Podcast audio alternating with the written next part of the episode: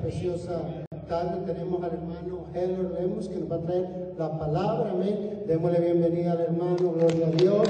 Y un aplauso a Cristo Jesús más fuerte. Amén.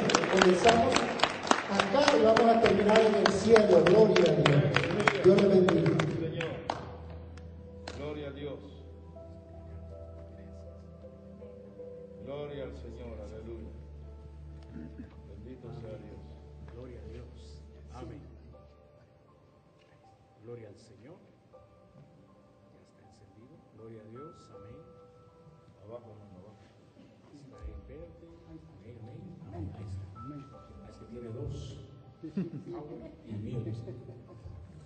Gracias, pastores, Ricardo y mi hermana Pastora Mari. Gracias. Dios les bendiga a todos en esta hermosa tarde. Amén. Eh, pensaba algunas cosas cuando estaba sentado allá y uno empieza, uno cuando viaja a algunos lugares a predicar y frecuenta algunos ministerios como este, se graban uno los rostros de siempre las personas fieles, porque la gente que está siempre. Y seguro pasan tribulación. Es, el que- no pasa tribulación es porque ya está con Cristo, ya se fue. Ya está descansando allá. Eso ya no pasa, ya la hicieron. Pero mientras estemos aquí, estaremos enfrentando pruebas. Pero no estamos solos, eso es lo bueno. Es más poderoso el que está en nosotros que el que está en el mundo. Aleluya. El Espíritu Santo está en nosotros. Es Dios. Amén. Y, y lo otro que pensaba, pensaba varias cosas. Lo otro que estaba pensando es para aquellos que fue un buen motivo para ya no congregarse. La pandemia, el cierre por unos meses que tuvimos en el país, porque ya está abierto casi todo el país, eh, la iglesia está abierta y la excusa de algunos de ellos es que se pueden contagiar de coronavirus en la iglesia. Y digo una excusa porque en el trabajo es más probable contagiarse. En la tienda frecuentan, algunos van tres, cuatro veces al día a la tienda. En- van al restaurante, al cine, a parque, a todos lados. Y ahí pareciera como que no se van a contagiar. Pero entendemos que esta gente, algunos de ellos, o sea, fue, nosotros decimos en Guatemala una expresión, me imagino en otros países, fue como anillo al dedo, para que no se congreguen, ¿verdad? Están contentos. Eso, eso sí sintieron que venía de Dios, eso sí lo sintieron así. Y ellos siguen encerrados el, el- domingo, ¿verdad? Eh, si es asunto de la casa de Dios. Y algunos están conectados, este, viéndonos, están en otras partes, a lo mejor ya terminaron sus servicios o, o algunos no, no tienen una iglesia cerca y se conectan. Para, o, o sí está cerrado, en algunos países sigue cerrado y ellos se conectan y ustedes son una bendición eh, que puedan estar eh, todo este tiempo ahí recibiendo de Dios y ministrados por el Espíritu Santo. Amén. Gloria al Señor. Eh, todos conocen a mi esposa Claudia. Amén. Allá está mi esposa. Gloria al Señor. Las nenas fueron a- allá a la clase, parece ser. Y vamos a leer, amados, eh, Marcos capítulo 11. Y vamos a leer dos versículos, pero voy a hacer énfasis en uno en sí. Eh, 22 y 23.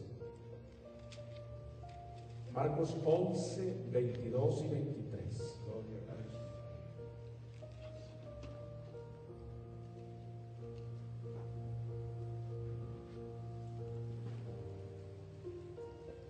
Es más, lo voy a dejar solo en el 22, porque es donde quiero hacer énfasis.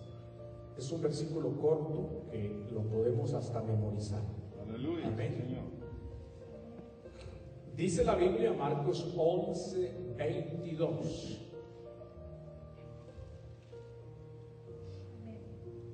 Amén. ¿Lo leemos todos juntos?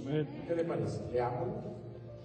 Respondiendo Jesús les dijo, Tener fe en Dios. ¿Lo volvemos a leer? Leámoslo fuerte. Respondiendo Jesús les dijo, tener fe en Dios. Amén. Señor, una vez más, gracias por este privilegio que nos das de predicar tu palabra, tanto a los que están presentes como a los que nos van a ver por las redes sociales. Hoy los bendecimos en el maravilloso nombre de Jesús. Esta tarde, Señor, tu palabra no vuelve atrás vacía, cumple un propósito para lo cual es enviada. Gracias, Señor. Atamos al hombre fuerte en el nombre de Jesús de Nazaret y que podamos una vez más glorificar a nuestro Señor. Amén y amén. Pueden sentarse, amados, en esta hermosa eh, hora. Gloria al Señor. Vamos a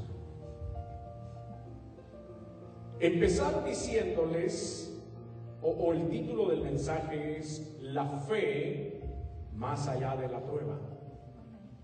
Amén. Dijo una persona llamada Ramona Carroll que la fe es poner todos los huevos en la canasta de Dios y luego contar las bendiciones antes de que se rompa la cáscara de cada huevo.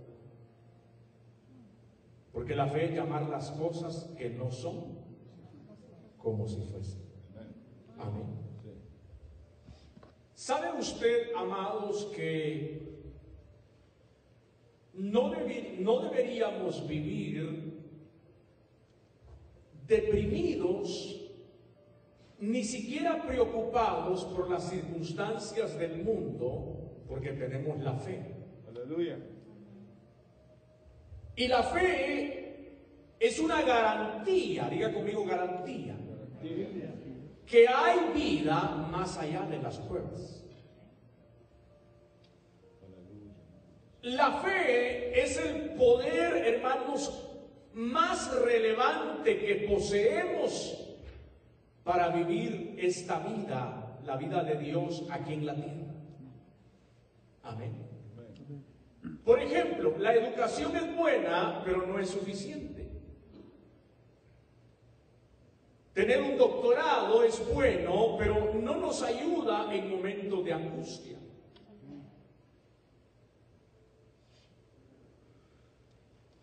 El aprendizaje a través de libros, que son herramientas, son de ayuda, pero cuando la vida se derrumba, no ayudan mucho. La única cosa que nos puede salvar en medio de la confusión y el caos que se vive es nuestra fe en Dios. Aleluya. Hermanos amados, la fe, que es un don de Dios, crea una fuerte confianza para que actuemos y nuestro nivel de confianza está relacionado directamente con el grado de fe que poseemos cada uno. Todos tenemos fe, pero en diferente grado. No hay superfe. Lo que hay es fe. Cualquiera sea la medida, Dios nos dio a cada uno una medida, valga la redundancia, de fe. Amén. Aleluya. Cuando hablamos de confianza, hermanos, es, es, es, una actitud que tenemos que tener con un enfoque optimista en medio de lo negativo, ser positivos, no estar repitiendo soy positivo, soy positivo, no, no, no hablo de eso, sino en tener un, un, un, un buen optimismo, una buena cara, ponerle a las pruebas. Eso es importante.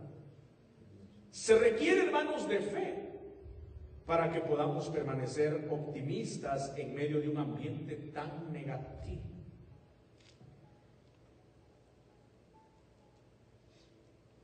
La convicción de que toda prueba es temporal, la debemos tener porque ninguna prueba refleja el panorama completo.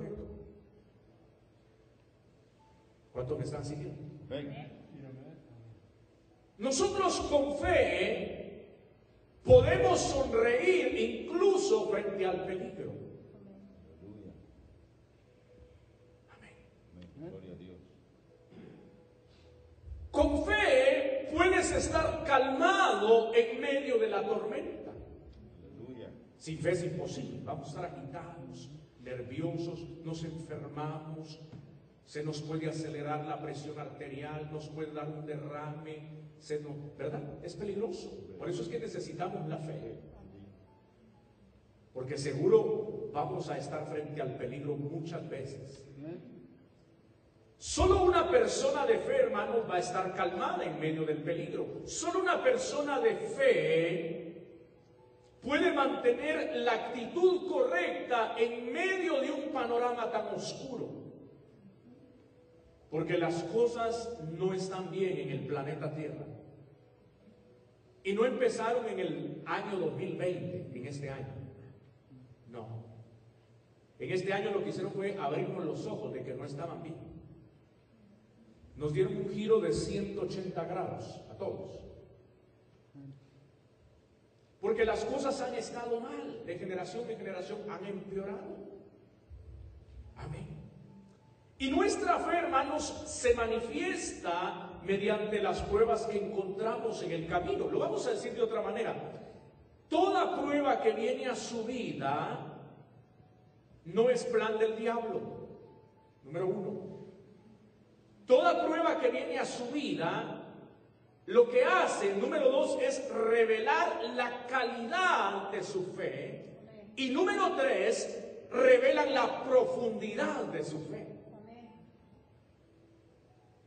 Amén. O no nos gusta creer, seamos honestos, hermanos, cuando Dios nos bendice en términos materiales.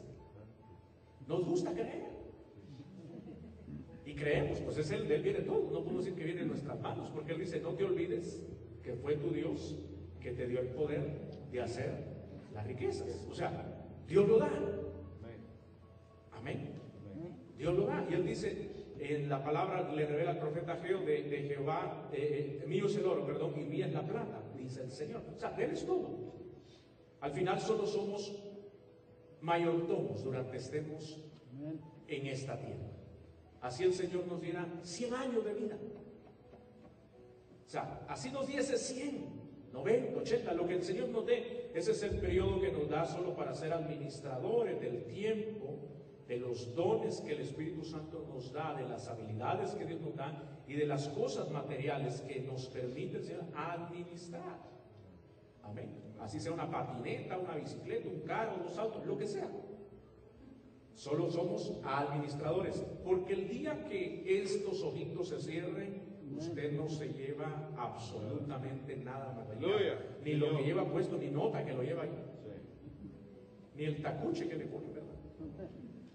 Aunque le pongan uno nuevo, sería el sueño de él, su traje, se lo vamos a poner. Ya, ya, ya no vale ni 25 centavos físicamente. Pero si muere en Cristo, aleluya pasó de muerte a vida eterna. ¿Cuántos dicen amén? Entonces, las pruebas, hermanos, revelan la calidad de nuestra fe y la profundidad de nuestra fe. Usted y yo nos podemos vanagloriar, hermanos, de nuestra fe, pero eso no impresiona a nadie. Porque la fe se prueba en medio de los desafíos. Amén. Por eso Dios permite las pruebas, no es el diablo es Dios.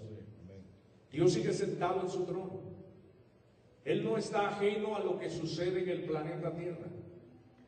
Es más, ninguno de nosotros podemos contar cuántos cabellos tenemos en la cabeza. Y Dios sí conoce cuántos tenemos, cuántos se nos cayeron hoy, cuántos se nos caen mañana, cuántos nos nacen. Porque hay que hablar para que se caigan y que nazcan, Que salgan otros. Las pruebas, hermanos, ¿sabe qué ha hecho esta situación del año 2020? Despertar la fe adormecida en la iglesia para que la fe se vuelva activa y se manifieste en cada área de nuestra vida. Aleluya. Jamás sabrás cuánta fe tienes ni cuán sólida es hasta el día que le dicen a uno abroches el cinturón que vamos a hacer aterrizar el avión. Y ahí lo prueban de verdad. Amén. Y nuestra fe, hermanos, es tan fuerte como las pruebas que aguantan. Vamos a ir a la Biblia, si me ayudas, amado. Primera de Corintios 10, 13. Ahí en las pantallas, por favor. Y esto es importante que lo recordemos. Dice el apóstol Pablo, no os ha sobrevenido ninguna tentación que no sea humana. Pero fiel es Dios, qué maravilloso. Que no os dejará ser tentados más de lo que podéis resistir, Aleluya. sino que dará también juntamente con la tentación la salida para que podáis soportar. Yo creo que esa palabra merece un aplauso, Aleluya. porque es una promesa poderosa. ¿Qué significa? Que Dios está controlando la medida de las pruebas. Sin embargo, al mismo tiempo debemos ser cuidadosos de no confundir las pruebas que Dios permite con las pruebas que solitos nos ocasionamos. Porque hay pruebas que son falsas pruebas o dificultades que son falsas. ¿Cuáles son? Aquellas que ocasionamos por nuestra desobediencia a Dios. Esas se pueden evitar. Amén. Esas se pueden evitar. Conocí un pastor hace quizás 20 años, casado con sus hijos, y cada año me invitaba a predicar a su iglesia. Iba, predicaba. Un día me recogen al aeropuerto y viajamos cinco horas hasta el lugar donde ellos vivían y donde iba a predicar. Y en esas cinco horas de camino me cuenta que se estaba divorciando. Me dio su versión. Sentí compasión. Me imaginé que era muy difícil para él lo que estaba viviendo. Y ha de ser muy difícil para las personas que han pasado un divorcio o que lo están viviendo. Y le pregunté por su esposa y me dice, se fue, nos abandonó. Y sentí más compasión. Y le creí porque yo vi los niños con él. Y nosotros tenemos una, no sé si será buena o mala, nosotros los predicadores todo lo creemos, lo que nos cuentan. Nos, ¿Verdad que creemos lo que nos cuentan? Y aunque uno, el lado humano a veces un sentido dice, no te está viendo, uno lo cree, que es verdad lo que le están contando. Que Y tenemos que creer. Porque la Biblia dice que pensemos en lo bueno, en lo honesto, en lo puro, ¿verdad? Amén. Por eso les creemos siempre a la gente todo lo que nos cuentan. Y nos lloran y nos ponen cara de víctima. Y les creemos. Y nos hacen llorar a veces. Sí, nos hacen llorar. Yo regresé, vivíamos en Utah en ese tiempo, le conté a mi esposa y le digo, está sufriendo el pastor. Oremos. Su familia se fue, hermano. No sé por qué, no, no, no quise ahondar, no, que, no me incumbía a mí a ahondar. ¿Qué pasó?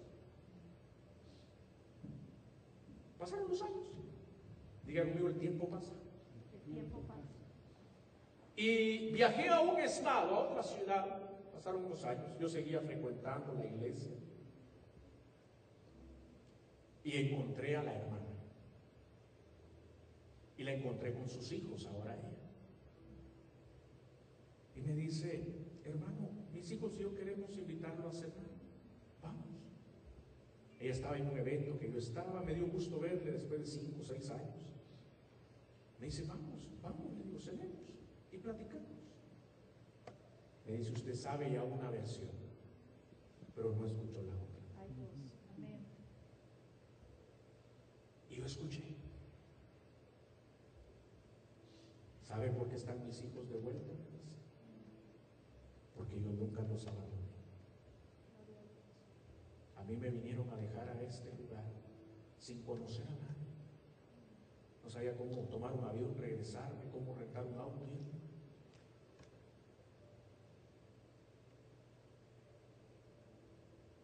Y hasta que pasó tiempo, pude buscar un trabajo, salir de esta situación, traje a mis hijos. Mis hijos los fui a traer aquí, los traje, como me, me los vinieron a dejar.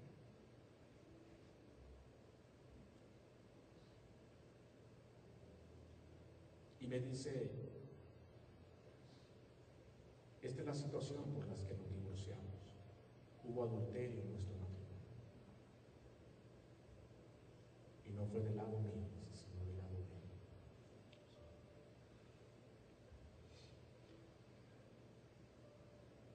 Al tiempo yo hablé por teléfono con él. Y me dice, hermano, estoy pasando momentos muy duros, él se volvió a casar. Me está yendo muy mal en este matrimonio. Oren por mí, tengo una prueba muy dura. ¿Quién lo manda a buscar esas pruebas?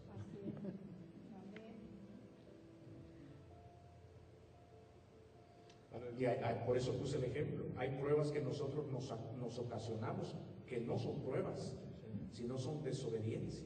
Amén. Son consecuencias de nuestro pecado. Amén. Amén. Entonces, Dios, hermanos, controla la medida de pruebas que Él permite. Pero las que son oco- ocasionadas por nuestra propia desobediencia a Dios son falsas pruebas, son diferentes. Por eso dice Santiago capítulo 1, versículos 12 al 17, bienaventurado el varón que soporta la tentación, porque cuando haya resistido la prueba, recibirá la corona de vida que Dios ha prometido a los que le aman. Cuando alguno es tentado, dice, no diga que es tentado de parte de Dios, porque Dios no puede ser tentado por el mal, ni Él tienta a nadie, sino que cada uno es tentado cuando de su propia concupiscencia, o sea, el pecado, ¿verdad? Es atraído y seducido. Entonces dice, la concupiscencia, después que ha concebido, o sea, la concupiscencia te seduce, es tentada, caes en la trampa, te embarazas de qué? Del pecado. Y das a luz el pecado. Y el pecado siendo consumado, da a luz la muerte. Amados hermanos míos, no erréis. O sea, no confundamos las pruebas de Dios con las pruebas que nos buscamos. Señor. Toda buena dádiva y todo don perfecto desciende de lo alto, del Padre de las luces, en el cual no hay mudanza ni sombra de variación. Santiago aclara, hermanos, la diferencia entre los sufrimientos, que son pruebas, y las tentaciones. Los sufrimientos son pruebas que nos llegan a todos, son parte de la vida y Dios va a permitir para probar nuestra fe y que nuestra fe madure. Amén. Pero las tentaciones son las pruebas y las dificultades que nos ocasionamos debido a nuestras acciones necias, nuestras decisiones pecaminosas, las consecuencias naturales de nuestras decisiones inapropiadas. Si no se controlan, esas desobediencias van a traer destrucción a nuestra vida, acarrean deterioro o impiden el crecimiento de nuestra fe. Amén. Amén. De modo que examinémonos a nosotros mismos para asegurarnos de no crearse un problema debido a nuestro comportamiento. Amén. Amén. Si ese es el caso, tienes que confesar tu pecado, arrepentirte de él.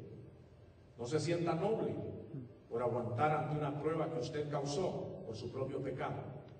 Humíllese ante Dios, confiese su pecado y aférrese al perdón de Dios. Amén. Dios nos dio capacidad de discernir la fuente de las pruebas en nuestra vida. Y eso es crítico para que podamos vivir victoriosos más allá de las pruebas. Decir, Señor, yo ocasioné esta prueba o tú la permitiste. Amén. No hay peor ciego que el que no quiere ver. Proverbios 2.22. No, ahí no está. Si la prueba es permitida por Dios, usted tranquilo. Que juntamente con la prueba, Él le dará la salida. Señor, amén. Pero si usted la ocasionó, intranquilícese. No se ponga tranquilo. Vaya a los brazos de Dios y dígale, Señor, esto es asunto que yo lo empecé. Solamente yo soy ciento por ciento responsable. Aleluya. Porque pequé, Amén. te fallé, te di la espalda. Lo que haya sido el pecado. Pero fiel eres tú para perdonar. Aleluya, bendito sea. ¿Quién lo va a perdonar? Amén. Va a alcanzar misericordia. Amén. ¿Cuántos dicen amén? Amén. Aleluya. Él nos dio esa capacidad de discernir. Las pruebas, hermanos, autoinducidas nos derriban. Por eso usted ve gente cristiana todo el tiempo derribados. Nunca levantados. ¿Cómo anda, hermano? Volando bajo, hasta, hasta piensan que es coro de la iglesia.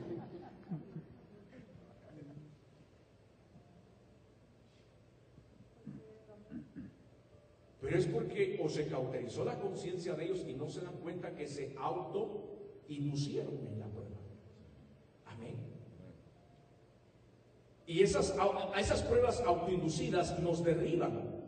Mientras que las pruebas que Dios permite, esas sí nos edifican y fortalecen nuestra fe si permitimos la soberanía del Señor. Amén. Diga conmigo, debo tener fe en el poder de Dios.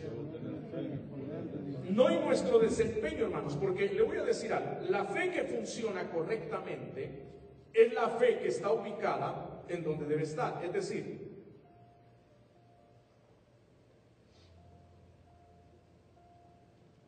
el objeto de nuestra fe, sabiendo quiénes somos y que creemos, hace toda la diferencia entre el éxito o el fracaso, o entre la vida o la muerte. Y la fe para vivir más allá de las pruebas se fortalece mediante la convicción del poder de Dios. Hoy en día se desnudó la calidad de fe de los cristianos con el coronavirus. Se desnudó qué tipo de fe había abrazado. Y más de la mitad de la iglesia cristiana, por lo menos en Estados Unidos, eran parte de la iglesia tibia. Y a ellos el Señor les da un mensaje. Le dice, tú dices ser rico. Pero le dice, tú no eres rico, tú eres pobre, miserable, desnudo, desventurado. O sea, dijo, eres un desgraciado como has vivido. Sin gracia, eso quiere decir desgraciado. Lejos de la gracia. Y le dice, yo te aconsejo que vengas a mí y de mí compres oro refinado. O sea, que vengas y tengas un verdadero encuentro con el Señor. Y entonces dice, te voy a pasar como el oro es pasado por el fuego. Nosotros decimos, manda Señor tu fuego y cantamos fuego y no sabemos ni lo que queremos. Pensamos que se va a derramar un calor y vamos a salir corriendo y aleluya y hablando lenguas por todos lados. Eso no tiene nada que ver, hermanos. Es una manifestación diferente del Espíritu Santo, pero diferente. Cuando pedimos el fuego del Espíritu Santo es para que limpie todo pecado, que quite toda impureza. Cuando el oro es pasado por el fuego, hermanos, todos los metales que no son oro, ahí se desprenden. Para eso es. Y hoy muchos cristianos están orientados, hermanos, al desempeño eficiente de su trabajo. Viven centrados en el entretenimiento de sus capacidades. Creen que la fortaleza y la, continu- la continuidad de su fe depende de ver a Dios haciendo algo maravilloso en su vida o en la vida de las personas cercanas a ellos. Están confundidos, se confunden, dudan, su fe flaquea. Porque si Dios deja de actuar de una manera visible, palpable para ellos, la fe de ellos se paraliza. Y para no caer en esa trampa del enemigo, de sí mismo, esa fe fingida, hermanos, debemos de asegurarnos que no depositamos nuestra fe en las obras de Dios, sino en el hecho que Dios tiene el poder y el derecho para hacer cualquier cosa. Aun si Dios no siempre actúa de la manera que esperamos, todavía debemos confiar en Él y en su poder. Pareciera como que Dios guardó silencio en muchas partes del mundo este año 2020, pero nosotros con una fe sólida seguiremos confiando en Dios y en su poder, porque Él va a obrar en el momento menos esperado, Él va a obrar en la manera menos esperada. Dios tiene el control, en las manos de Dios están sus tiempos, los míos, Él tiene el control de todo, Él está en su trono, Él está en su trono, dije, Él es inamovible. Él es inconmovible, Él eterno, Él tiene cuidado de todo lo que está pasando, Él sabe lo que está pasando, Él permite lo que está pasando, pero ha prometido estar con nosotros todos los días de nuestra vida.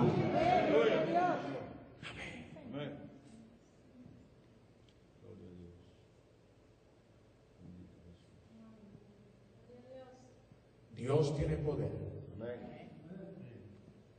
para hacer y tiene poder para no hacer. Soberano. Sí, amén. Él tiene el poder para ayudarnos y para no ayudarnos, así de sencillo. Lo que pasa es que nos olvidamos. Nuestra fe debe de estar en Dios y en su poder, porque su poder, hermanos, es más importante que sus propias obras. El poder de Dios mm, a veces no se manifiesta de manera visible o palpable y no quiere decir que su poder no está presente, no. La fe en Dios nos coloca en la posición correcta. Jesús, la palabra que leímos al principio de San Marcos, cuando comenzamos el sermón, capítulo 11, verso 22, dice, Jesús dijo, tengan fe en Dios. No nos dijo, tengan fe en las cosas que Dios hace sino en Dios tengan fe. Aleluya. Jesús, hermanos, rechazó resueltamente las peticiones de realizar una señal para demostrar quién era Él, porque esa petición revelaba que ahí no había una fe verdadera y donde falta fe, el poder de Dios no se manifiesta, señores. Amén.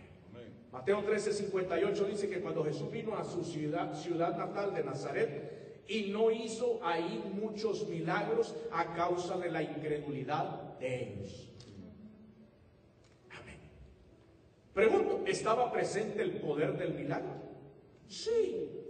¿Pero qué lo detuvo? La incredulidad de la gente. La falta de fe los aisló del acceso al poder de Dios que realizara milagros. Así que Dios tiene el poder de actuar y tiene el poder de no actuar según la soberanía de Él.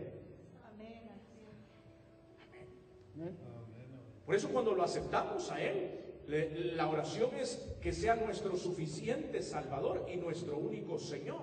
Sí, amén. Y ahí entramos en el señorío de Él y ahí nos empiezan a... nos- él es el alfarero y nosotros el pedazo. Aleluya, sí, Señor. Y ahí empieza la reforma. Cómo duele, ¿verdad? Cuando lo están moldeando. Amén. Ustedes son recipientes de barro tan bonitos, ¿verdad? Sus moldes. Pero si el barro hablara y le preguntáramos, esa es la parte que más le dolió. Amén. Gloria a Cristo. Miren, hermanos, amados, Abraham es un ejemplo perfecto. Dios le prometió un hijo cuando Abraham tenía 75 años. Y ese hijo nació, Isaac, hasta que tenía 100 años. Abraham. ¿Cuánto esperó para ver cumplida la promesa? 25 años. Hoy Dios nos pregunta, ¿cuánto tiempo está dispuesto a esperar? ¿Sabe que Abraham tuvo fe por 25 años porque confió en Dios que le dio una promesa? Fue todo lo que le dio. Una promesa. Pero Abraham supo algo que debemos saber, que la palabra de Dios es fiable y que Dios lo bendijo en consecuencia a lo que él creyó o lo que recibió. Mire cómo lo explica el apóstol Pablo, Romanos 4, 18 al 22. Dice la Biblia, Romanos 4, 18 al 22. Creyó, hablando de Abraham, en esperanza contra esperanza, para llegar a ser padre de muchas gentes, conforme a lo que se le había dicho, así será tu descendencia. Y no se debilitó en la fe al considerar su cuerpo que estaba ya como muerto, siendo de casi 100 años. O la esterilidad de la matriz de Sara, tampoco dudó por incredulidad de la promesa de Dios, sino que se fortaleció en fe dando gloria a Dios. Plenamente convencido de que era también poderoso para hacer todo lo que había prometido. Mire lo que dice el verso 22. Por lo cual también su fe le fue contada por justicia. Por eso se le llama el Padre de la Fe. Creyó, hermanos, por 25 años en un bebé que jamás vio.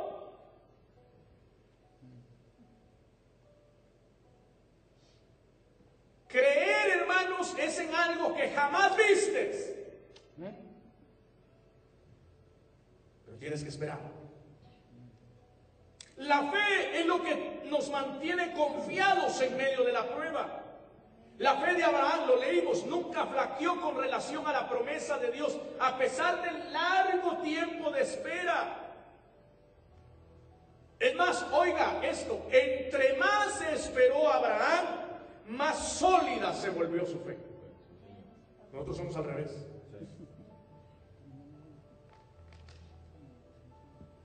¿Qué mantuvo viva su fe? Lo leímos. Abraham estaba plenamente convencido de que Dios tenía poder para cumplir lo que había prometido. Abraham estaba convencido sin lugar a dudas del poder de Dios para respaldar su promesa, porque Dios promete algo y Él lo respalda. Amén. ¿Y sabe cómo lo respalda? Haciendo un juramento. Y Él jura por Él mismo. Ni por el cielo,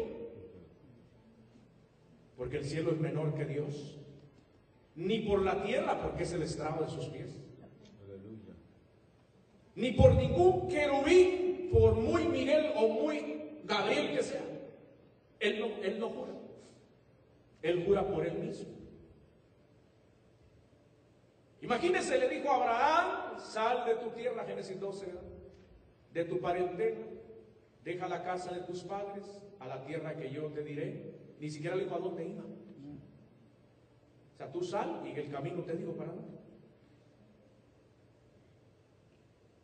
Te voy a bendecir, le dijo. Te voy a dar simiente.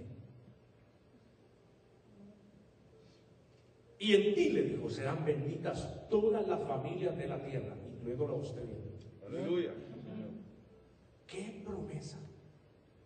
Y yo me imagino a Dios diciéndole a Abraham, esta es la promesa, te la voy a respaldar. Lo juro por mí mismo, dijo Dios. Lo juro por él mismo. Y Abraham caminó en esa promesa. Una de las mayores fuentes, hermanos, de nuestra debilidad, o, o, lo voy a decir así, la mayor fuente de debilidad de los creyentes del siglo XXI es que tienen, esa, esa, esa, mala maña de depositar su fe en el poder que poseemos nosotros mismos.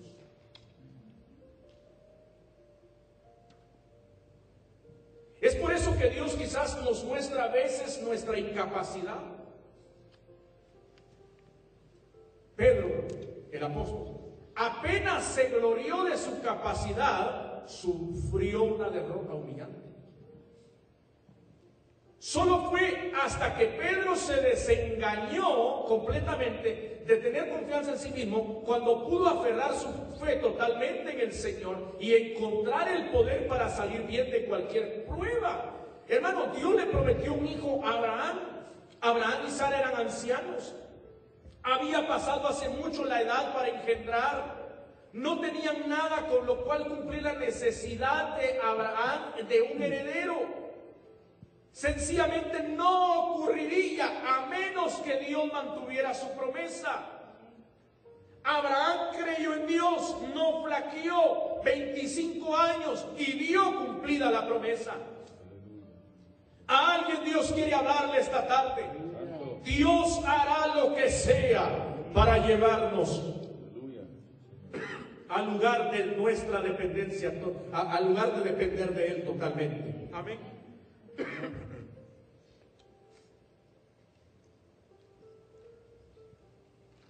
Si es necesario, hermanos, Dios nos va a reducir a lo ínfimo para que confiemos no en lo que podemos lograr por nuestra cuenta, sino en lo que Dios dijo que haría.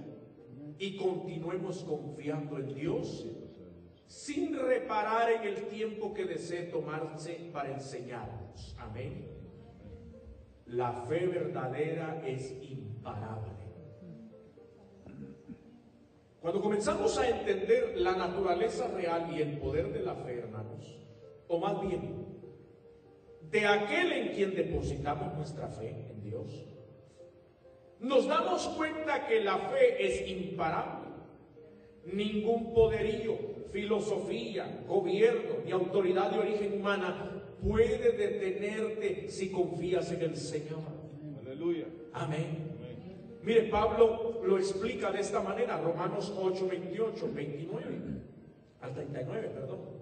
Y sabemos que a los que aman a Dios, todas las cosas les ayudan a bien. Esto es a los que conforme a su propósito son llamados.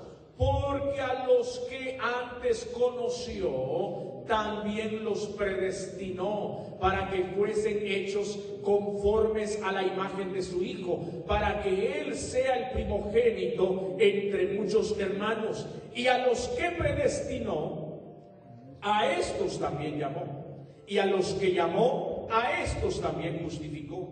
Y a los que justificó, a estos también glorificó. ¿Qué pues diremos a esto? Si Dios es por nosotros, ¿quién contra nosotros? El que no escatimó ni a su propio Hijo, sino que lo entregó por todos nosotros. Dice, ¿cómo no nos dará también con Él todas las cosas? ¿Quién acusará a los escogidos de Dios? Dios es el que justifica. ¿Quién es el que condenará? Cristo es el que murió, más aún el que también resucitó, el que además está a la diestra de Dios, el que también intercede por nosotros. Amén. ¿Quién nos separará del amor de Cristo? Tribulación o angustia, o persecución o hambre, o desnudez o peligro, o espada. Como está escrito, por causa de ti somos muertos todo el tiempo, somos contados como ovejas de matadero. Amén. Antes, en todas estas cosas, somos más que vencedores por medio de aquel que nos amó. ¿Cuántos aplauden al Señor?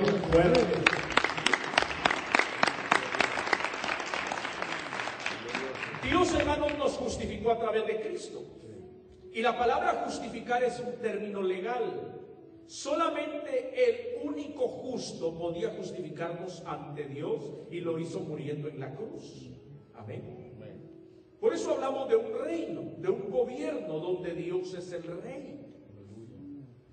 La justificación tiene que ver con los derechos legales, perdón, de quienes tienen una deuda pendiente. Ser justificado por Dios significa que Él nos otorga los derechos legales como sus hijos y ciudadanos de su reino para la redención de Cristo. Dios nos justifica legítimamente por medio de la redención en la cruz. Pablo dice, siendo este el caso, ¿cuál debe ser nuestra respuesta? Luego formula una serie de preguntas retóricas. Si Dios está de nuestra parte, dice, ¿quién puede estar en contra nuestra? Nadie. La fe es imparable. Él dice, el que no escatimó a su propio Hijo, sino lo entregó por todos nosotros, ¿cómo no habrá de darnos generosamente junto con Él todas las cosas? Él lo hará. Y lo que Dios da, ningún hombre lo puede quitar, porque la fe de Dios es imparable. ¿Quién acusará a los escogidos de Dios? Nadie. Dios ya te justificó. Ya no hay condenación para los que están en Cristo. La fe es imparable. ¿Quién nos condenará? Nadie. La única persona que lo podría hacer es Jesucristo y Él no lo hará porque Él murió para salvarnos de la condenación en lugar de condenarnos. Él intercede por nosotros delante del Padre Celestial. Por lo tanto, la fe es imparable. ¿Quién nos apartará del amor de Cristo? Diga conmigo, nadie. Su amor es eterno y alcanza los rincones más apartados de la creación. Su amor va más allá. Por eso la fe es imparable. Ni la tribulación, ni la angustia, ni la persecución, ni el hambre, ni la indigencia, ni el peligro, ni la violencia, nada, ninguna de estas cosas te puede separar del amor de Cristo. De hecho, hermanos, por medio de la fe, estas cosas nos acercan más a Él, porque la fe es imparable. No se extrañe que con todas estas cosas a nuestro favor, la Biblia dice que en todo esto somos más que vencedores por medio de aquel que nos amó. ¿Cuánto dan un aplauso al Señor? La fe es imparable. Nada puede separarnos del amor de Dios, ni siquiera los sufrimientos, ni la persecución, ni las dificultades. Mire, hermano, voy a hacer una pausa, aunque no logre terminar esto, pero eh, necesito decir esto. No sé si lo dije la otra vez que vine con ustedes a predicar. Pero hace un par de semanas estaba en Kentucky, lo dije. Hace una semana estaba en Nebraska, lo dije. Todo esto que está pasando es como cuando nos sentamos en un restaurante hispano y lo primero que hacen es llevarnos chips, los nachos y salsa. Da cuenta que nos sirvieron ya eso. Las cosas se van a poner peores, más difíciles. La persecución a la iglesia ha comenzado y viene con todo. Viene con todo. Porque el Señor ya viene. Y cuando el Señor se fue a preparar un lugar para nosotros, lo despiden en el monte de los olivos los discípulos. La iglesia empieza a crecer impresionantemente. Porque a las semanas, cuando el derramamiento del Espíritu Santo, la iglesia, hermanos, se multiplicó. El primer mensaje que lanza el apóstol Pedro, tres mil personas vinieron a los pies de Jesucristo. Y la gente estaba siendo bautizada, llena del Espíritu Santo. Vuelve a predicar el apóstol Pedro, cinco mil personas más se convierten al Señor. En cuestión de meses ya eran más de ocho mil. Y eso es lo que registra nomás el libro de Hechos. No sabemos cuántos ya había ganado Juan, cuántos había ganado Santiago, porque ellos también estaban predicando desde el comienzo. No crean que solo dejaron a Pedro hablar, no, todos fueron llenos. Aleluya. Y la iglesia creció, hermanos. Si usted pudiese leer la historia de la iglesia, la iglesia creció en medio de tribulación de angustia, de persecución. El primer siglo fue crucial para la iglesia, bueno, todos los siglos siguientes, pero el primer siglo fue crucial. Eran poderosísimos en, el, en la palabra y en el poder del Espíritu Santo estos hombres y mujeres de Dios. Trastornaron el mundo de aquel entonces.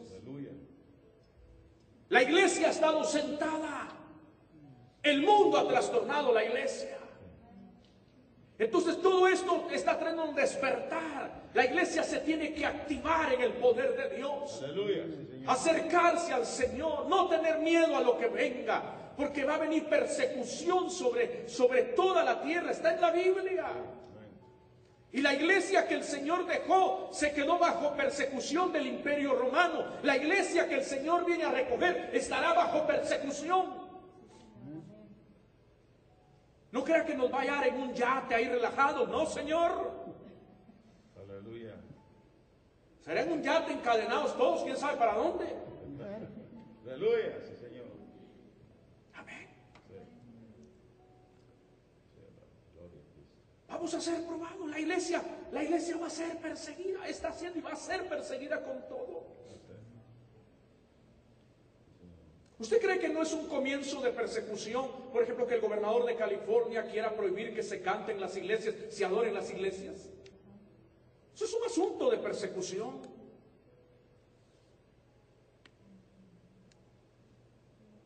Yo he subido aviones ahora mismo. Subí hace tres semanas uno. Y todos vamos porque somos chorizos ahí pegados uno con otro. ¿Qué distancia ni qué nada? Olvídense. Las aerolíneas Abra venden todos los asientos. Uno, dos, tres y tres de aquel lado, tres adelante. Todo lleno.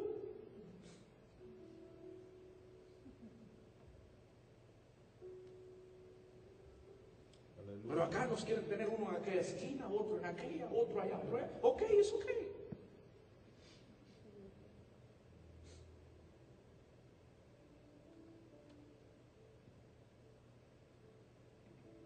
¿Usted cree que todo esto no es una persecución que se ha levantado contra el gobierno de los Estados Unidos? Aleluya. Señor. Se muere hace unas semanas una de las jueces, de las peores jueces que tuvo los Estados Unidos de América, de las más liberales. Ellos usan la palabra progresista.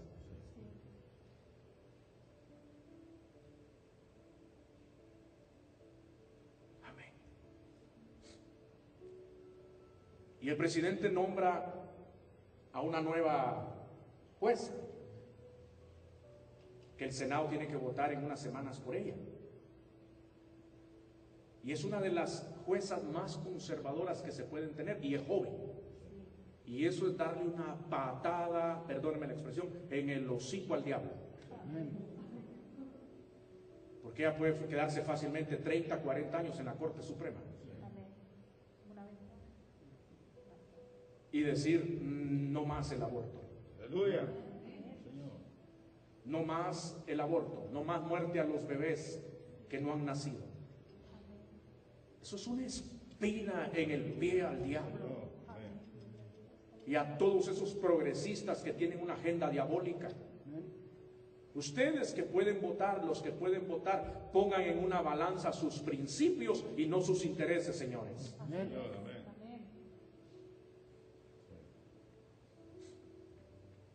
Pero es que este partido se quedar papel, así nos dijeron hace años. Yo estuve sentado en una reunión en Las Vegas, Nevada, hace casi 12 años, de pastores, y llegó en aquel entonces el presidente del Senado, Harry Reid, él era el presidente del Senado de los Estados Unidos. Y lo escuché sentado, como, como de aquí donde están los hermanos Domínguez, estaba yo sentado y lo escuché.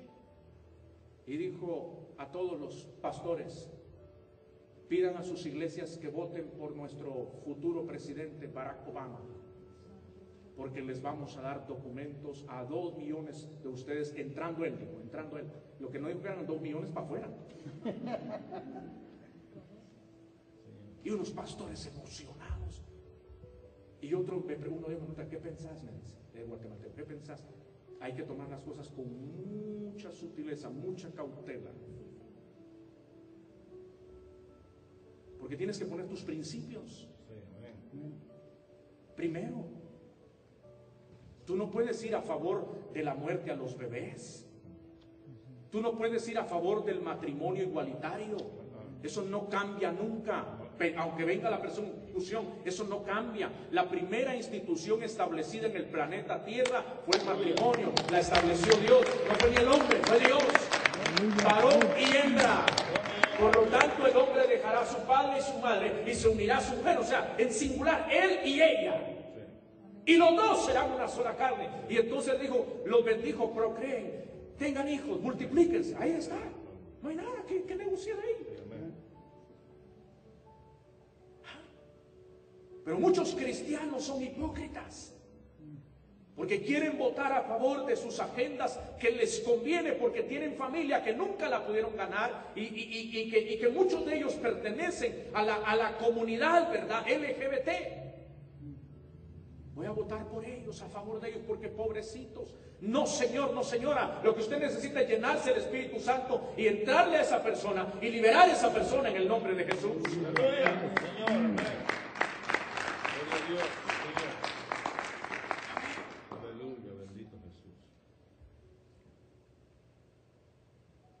Entonces, lo que hay es una gran persecución en este país.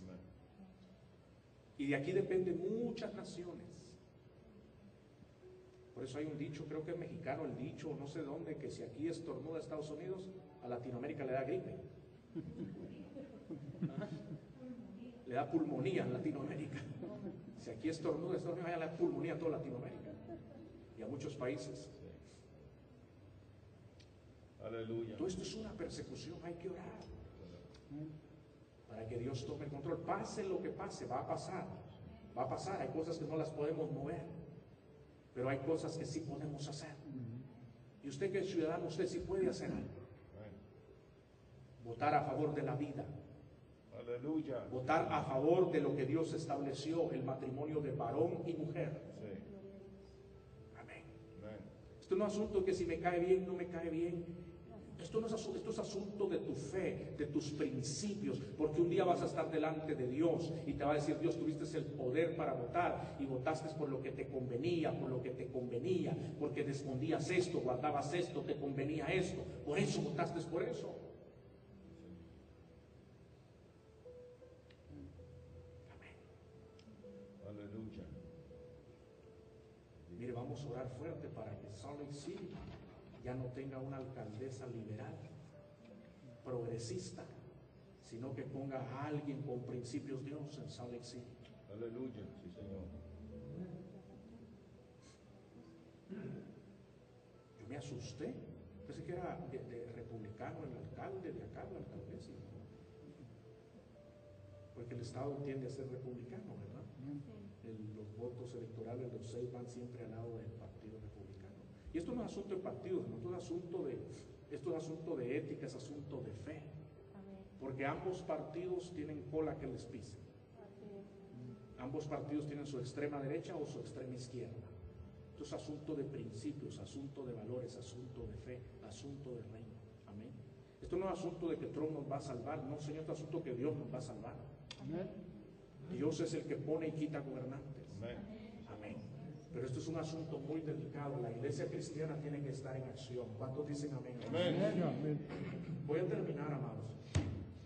Viene la persecución, estaba en eso. Viene una persecución tremenda y esa no vamos a escapar.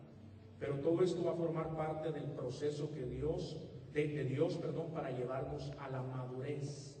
Dios va a permitir que pasemos por dificultades con el fin de sacar a otros de sus apuros. ¿Y cuál es nuestro desafío? Ayudarles a aprender cómo manejar pruebas. Me viene a la mente Pablo y Silas soportaron una, ahí sí que fue una, azoto, una azotaina pública, azotaina, como se diga, y el encarcelamiento en Filipos. Por una noche antes de que Dios enviara un terremoto a libertarnos. Como consecuencia, muchos presos fueron liberados y el carcelero y su familia se convirtieron en creyentes de Cristo. Aleluya. Dios permite que pasemos por tribulaciones para que cuando lleguemos al otro extremo llevemos a muchas personas con nosotros. Porque la fe es imparable. Puestos los ojos en Jesús, el autor y consumador ¿En quién vamos a poner nuestros ojos? Cristo Jesús. Cristo Jesús. ¿Qué dijo David? Alzaré mis ojos a los montes, arriba. Los montes no se miran para abajo, se miran para arriba. Uno mira hacia, cuando uno está de aquel lado de South Jordan, de West Jordan, uno mira hacia Sandy, porque ya están las montañas, uno mira hacia arriba. Alzaré mis ojos a los montes, o sea, arriba, porque ¿de dónde vendrá mi socorro? Mi socorro viene de Jehová que hizo los cielos y la tierra. Vamos a ver a Dios obrar sobrenaturalmente. Dios va a sacar con poder su pueblo. Nos vamos a esconder en el Señor, en su presencia, lo que quiere decir, en tanto pasa la indignación. Y mientras tanto vamos a soportar la tentación, la prueba con fe, porque lo que viene a este mundo, hermanos, ahí sí que vamos a poner en práctica todo lo que recibimos. Toda la palabra nos van a llevar al campo de batalla. Todos estos años de cristianismo ha sido puro entrenamiento, pura capacitación. Ahorita viene lo bueno. Ahí es donde de verdad los valientes vamos a arrebatar el reino de los cielos. Amén. No le tenga miedo a la muerte. De algo se va a morir, amigos. Sí. Mira, hay unos que no vienen. Mientras usted se pone de pie, porque no predico otra hora. Póngase de pie. Algunos no vienen, tienen miedo que les ven coronavirus, van a morir. Pero de algo se van a morir. Usted sabe que todas las personas que se enferman de coronavirus, todos los cristianos que se enferman de coronavirus, todos los sana el Señor. A unos los sana para testimonio en la tierra y a otros se los lleva sanos, ya se los llevó sanos. Todos están sanos. No crean que están sufriendo allá. Sufriendo está la familia que se quedó. Sí. La última vez que prediqué con ustedes, nos sentamos allá donde está nuestro hermano, con mi esposa. Y me vibró el teléfono mientras el pastor me Y yo vi texto. Lo vi, entre ese lapso de ahí a, este y decía, mi hermana en la carne acaba de morir nuestro primo de coronavirus. Y me paré predicar. Me compuse rápido. Prediqué, el Señor nos dio la, fortaleza. Me quedé como, en shock después. O sea, muchas familias hemos vivido de cerca esta situación. Y luego me puse en contacto con mi familia en Guatemala y los escuché. Lloramos. Pero después, en los días siguientes que platicaba con parte de la familia, yo le decía a algunos de ellos, Él está en un mejor lugar. Ya está con está descansando.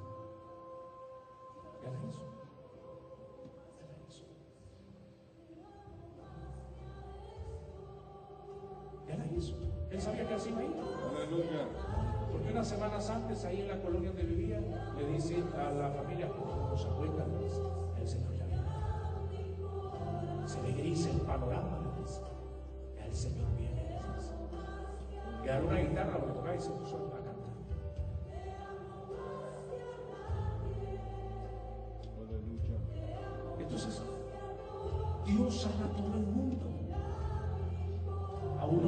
sana para que se queden a testificar y a otros los sana para que ya no sufran y lo lleven. Por eso Pablo dijo, para mí el vivir es Cristo y el morir es Dios. No le tenga miedo a Dios. Abrácese del Señor y pelee la buena batalla. Eche mano de la vida eterna. Por lo demás, hermanos, lo que nos va a esperar, lo que nos toca esperar, allá arriba lo que nos espera es una, nos está esperando es una corona. Dice la corona de justicia, dice el apóstol Pablo, y escribe a su hijo Timoteo en la fe, que el Señor me dará, dice, y usted las dará también, dice, a aquellos que aman su. Aleluya. Allá está tu corona y la mía. Es corona de justicia. Pelee la buena batalla. Eche mano de la vida eterna porque si no peleamos la batalla de la fe, hermanos, no vamos a soportar lo que viene. Nos vamos a quedar en Y no procuremos haber sido heraldo de otros y después salir reprobados. No. Sino hasta la meta final. Hasta el último suspiro o hasta que el Señor venga por nosotros sus Que no levantas tus manos al cielo y adora al Señor por un momento.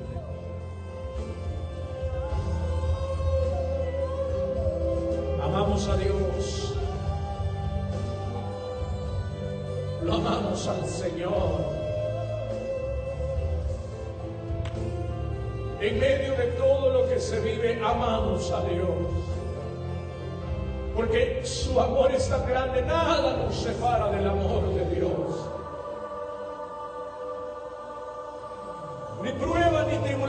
Tribulación, ni enfermedad, nada te separará del amor de Cristo. Señor nuestro, dile ahí con tus palabras, yo te amo, Señor.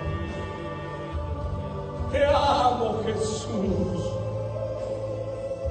Te amo, precioso Dios.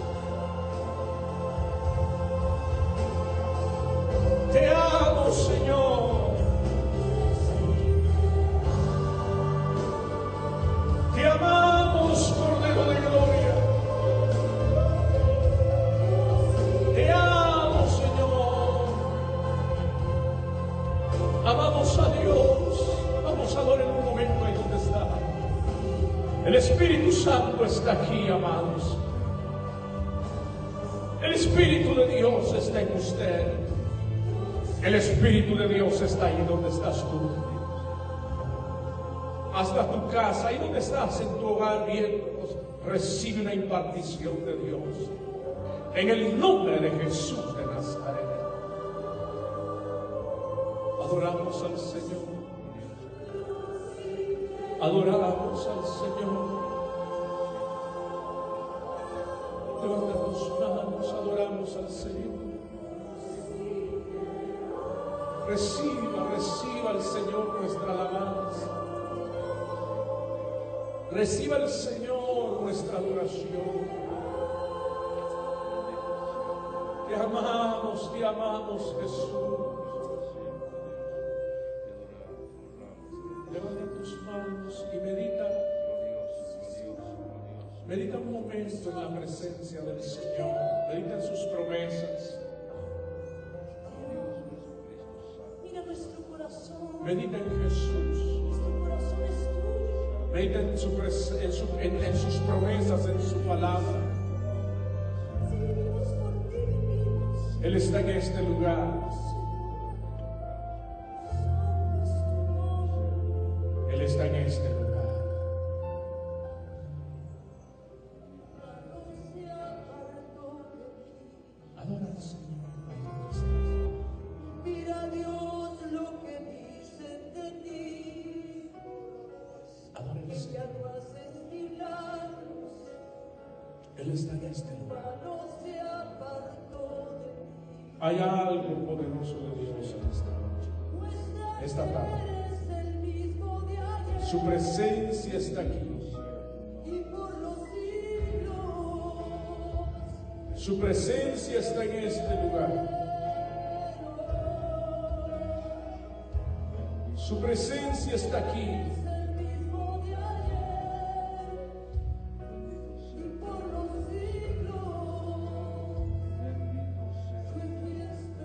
A esperar en el Señor.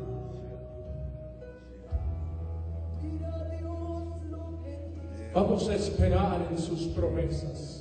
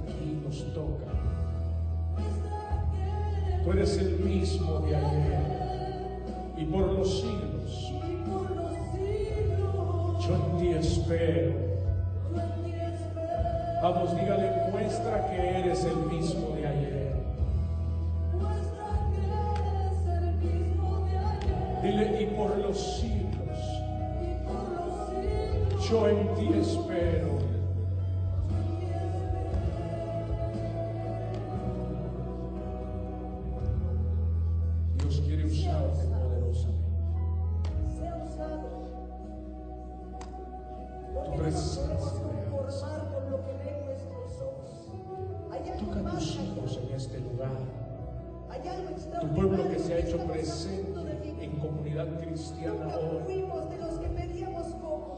Trae la impartición de tu Espíritu en ellos, Señor.